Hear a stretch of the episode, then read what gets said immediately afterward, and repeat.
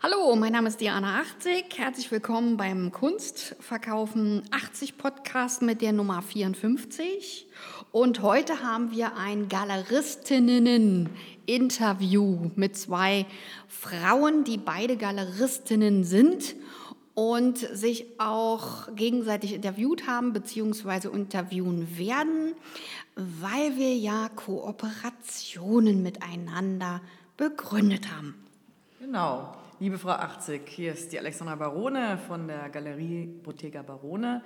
Und ich werde heute mal den Spieß umdrehen. Sie haben mich ja schon interviewt ähm, und jetzt interviewe ich Sie. Das ist als Journalistin immer ganz gern, das bin ich ja auch, äh, mein Lieblingszeitvertreib. Äh, ja, ähm, ich fange einfach, ich springe ins äh, Wasser, direkt ins kalte Wasser. Ganz kurz, ähm, ich selbst, wie gesagt, als Journalistin ähm, habe eine Galerie gegründet, komme aus einer anderen äh, Seite. Sie kommen ja eigentlich aus der idealen Seite, so wie das äh, sich jeder eigentlich auch vorstellt. Sie sind nämlich Künstlerin. Wie kam es denn zu dieser Galeriegründung? Oh je, es war Amsterdam. Ähm, ich hatte ein Angebot, eigentlich habe ich ein Atelier gesucht bekam dann aber das Angebot äh, von einem Sammler, ich könnte doch in seinen schönen neu renovierten Räumen ähm, eine Galerie äh, dort äh, machen. Nur leider äh, kam es dann nicht dazu. Ich musste andere Räume nehmen. Die waren nicht ausgebaut. Äh, dort war aber der Standort besser.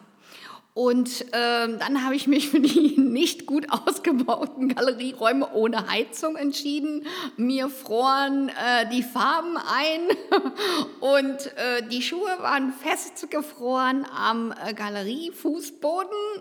Und ich musste mir aber dringend einen heißen Kaffee im Winter holen und ähm, auch was zu essen. Das heißt, ich bin also auf Socken ähm, zum nächsten äh, Händler und habe mir äh, dort was zu essen und einen Kaffee geholt. Und der fragte natürlich sofort, wo sind Ihre Schuhe? Und ich sagte, ja, angefroren am Galeriefußboden. Ich habe noch keine Heizung. Die Heizungsbauer kommen erst morgen. Und der sagte, ja, Kind, dann musst du auch gar nicht bezahlen. Und so ging es weiter. Ich hatte also ideale Voraussetzungen.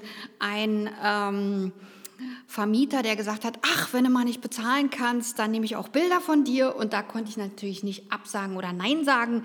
Da musste ich einfach zusagen und schon war die Galerie geboren. Allerdings habe ich natürlich die Hoffnung gehabt, ähm, dass wir dazu passend einen Galeristen finden werden. Äh, wir waren zwölf Künstler und Künstlerinnen und äh, ich habe in die Runde gefragt, wer macht denn jetzt den Galeristen? Und alle guckten mich an und sagten, du! Nicht so wie ich. Ja, du kommst am besten äh, mit den Kunden klar. Und auch mit den Künstlern. Du bist so schön diplomatisch. Genau, und wenn ich da ganz kurz unterbrechen darf, und Sie kommen ja auch, ähm, haben ja auch ein bisschen Ahnung, was Wirtschaft angeht. Wenn ich mich erinnern kann, haben Sie das ja auch studiert. Ja, aber die studierte Wirtschaft oder das studierte BWL hat nichts mit dem realen betriebswirtschaftlichen zu tun. Man kann aus Büchern nur ein Teil äh, lernen oder auch ähm, von den Professoren nur ein Teil lernen, weil ähm, die natürlich kein Blanko ähm, Konzept ausliefern und sagen, eine Galerie führt man so oder so oder so, sondern es gibt nur das universelle Konzept, wie man eine Firma führt und davon muss man ableiten, welche Strukturen man sich aufbaut und welche Strukturen man ähm, für sich selber findet. Und im Marketing ist es ja so, dass du erstmal viel geben musst, bevor du überhaupt deine Ernte bekommst oder deine Tomaten oder schönen Erdbeeren ernten kannst. Ja, aber du musst sie erstmal hinstellen, fotografieren, schön ins Bild setzen, bevor äh, ein Kunde sagt, oh ja, die Erdbeere oder ja, diese ähm, wunderbaren Tomaten äh, gefallen mir. Also das heißt, man muss im Prinzip die Kunst erstmal in Szene setzen, um dann im späteren den Verkauf einleiten zu können, also das Einleitungsgespräch.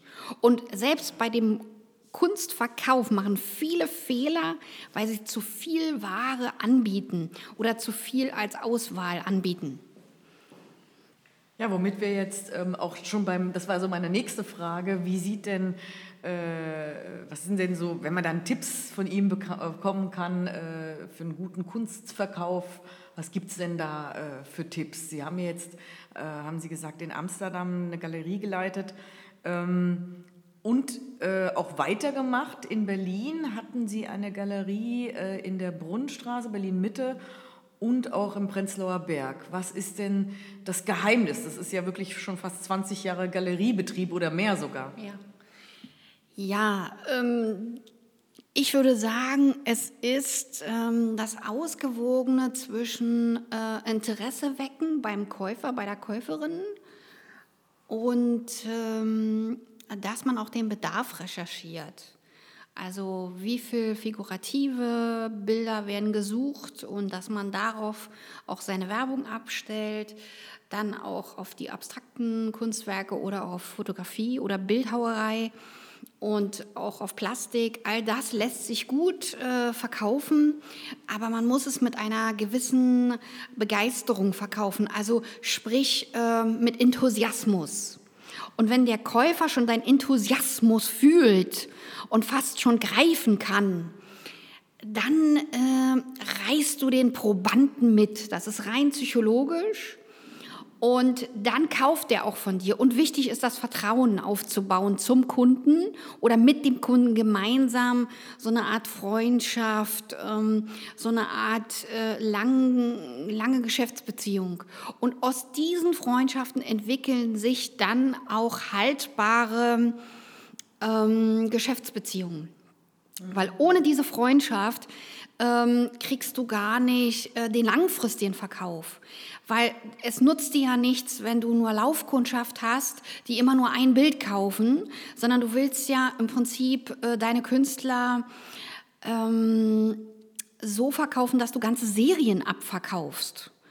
Und dafür ist es unabdingbar, dass du einen Multiplikator auswählst. Der Multiplikator ist der Sammler, der andere Sammler an sich bindet, einlädt, regelmäßige Veranstaltungen bei sich in den Villen, in den Häusern macht und dann seine neuesten Kunstwerke präsentiert an den Wänden.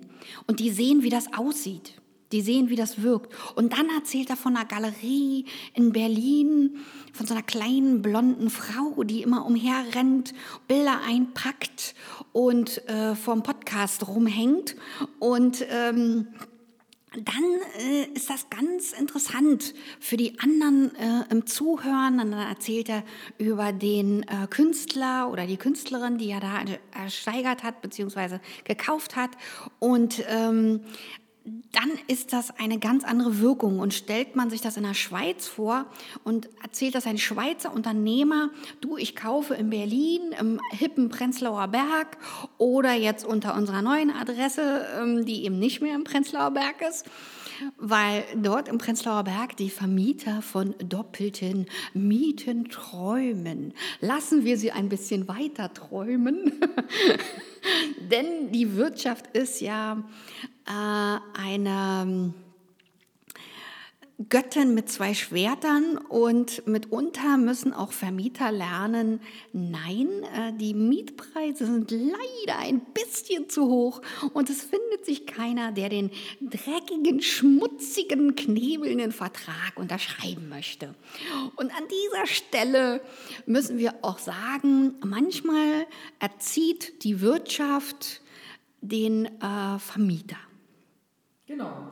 Und ähm, das, das äh, zeigt jetzt auch, äh, sie, dass äh, nach Amsterdam war die Galerie in der Brunnenstraße, danach äh, in der Nähe von äh, der Eberswalder Straße, kann ich mich Hagenauer, sogar noch erinnern, genau. Hagenauer Straße, genau. Mhm. Da gab es diesen Knebelvertrag, ähm, da sind sie raus. Ja. Und was mir so auffällt, sie lassen sich nicht so schnell unterkriegen. Ne? Also Nein. jetzt haben sie ja auch wieder was Neues. Mhm ich mache gerade den Ausbau von meiner nächsten Galerie und da mussten wir äh, die langen Fensterschrauben umständlich besorgen, weil es die natürlich nicht äh, im Baumarkt gab, beziehungsweise in irgendeinem Fachgeschäft. Äh, die mussten wir also übers Internet ähm, dann beim großen Anbieter kaufen, der äh, bemerkenswerterweise, als wir das erste Mal gesucht haben, dieses Angebot nicht hatte und dann beim zweiten Mal erst dieses Angebot hatte. Ähm, also auch dieser lernt mit und so sehen wir, dass die Wirtschaft sich weiterentwickelt und der Ausbau geht weiter voran und natürlich gibt es auch Kooperationen, äh, wo ich dann als Kuratorin ähm, auch arbeite und ähm, dann auch Ausstellungen plane in anderen Galerien und das dann auch umsetze. Genau, und da sind äh, die Projekte sind schon vorhanden für 2022, Kooperationspartner sind vorhanden, dann kann man einfach nur noch viel Glück wünschen. Ja. Und viel Erfolg. Ja. Das werden Sie auf jeden Fall haben. Ja. Dankeschön, Frau äh, 80. Danke gleichfalls. Über äh, Likes würde ich mich freuen und natürlich auch über Abonnements meines Kanals. Und selbstverständlich äh, versenden Sie oder versendet bitte auch ähm, den Link von diesem Podcast, von dieser Folge, wenn euch äh, der Podcast gefallen hat. Eure Diana 80. Tschüss!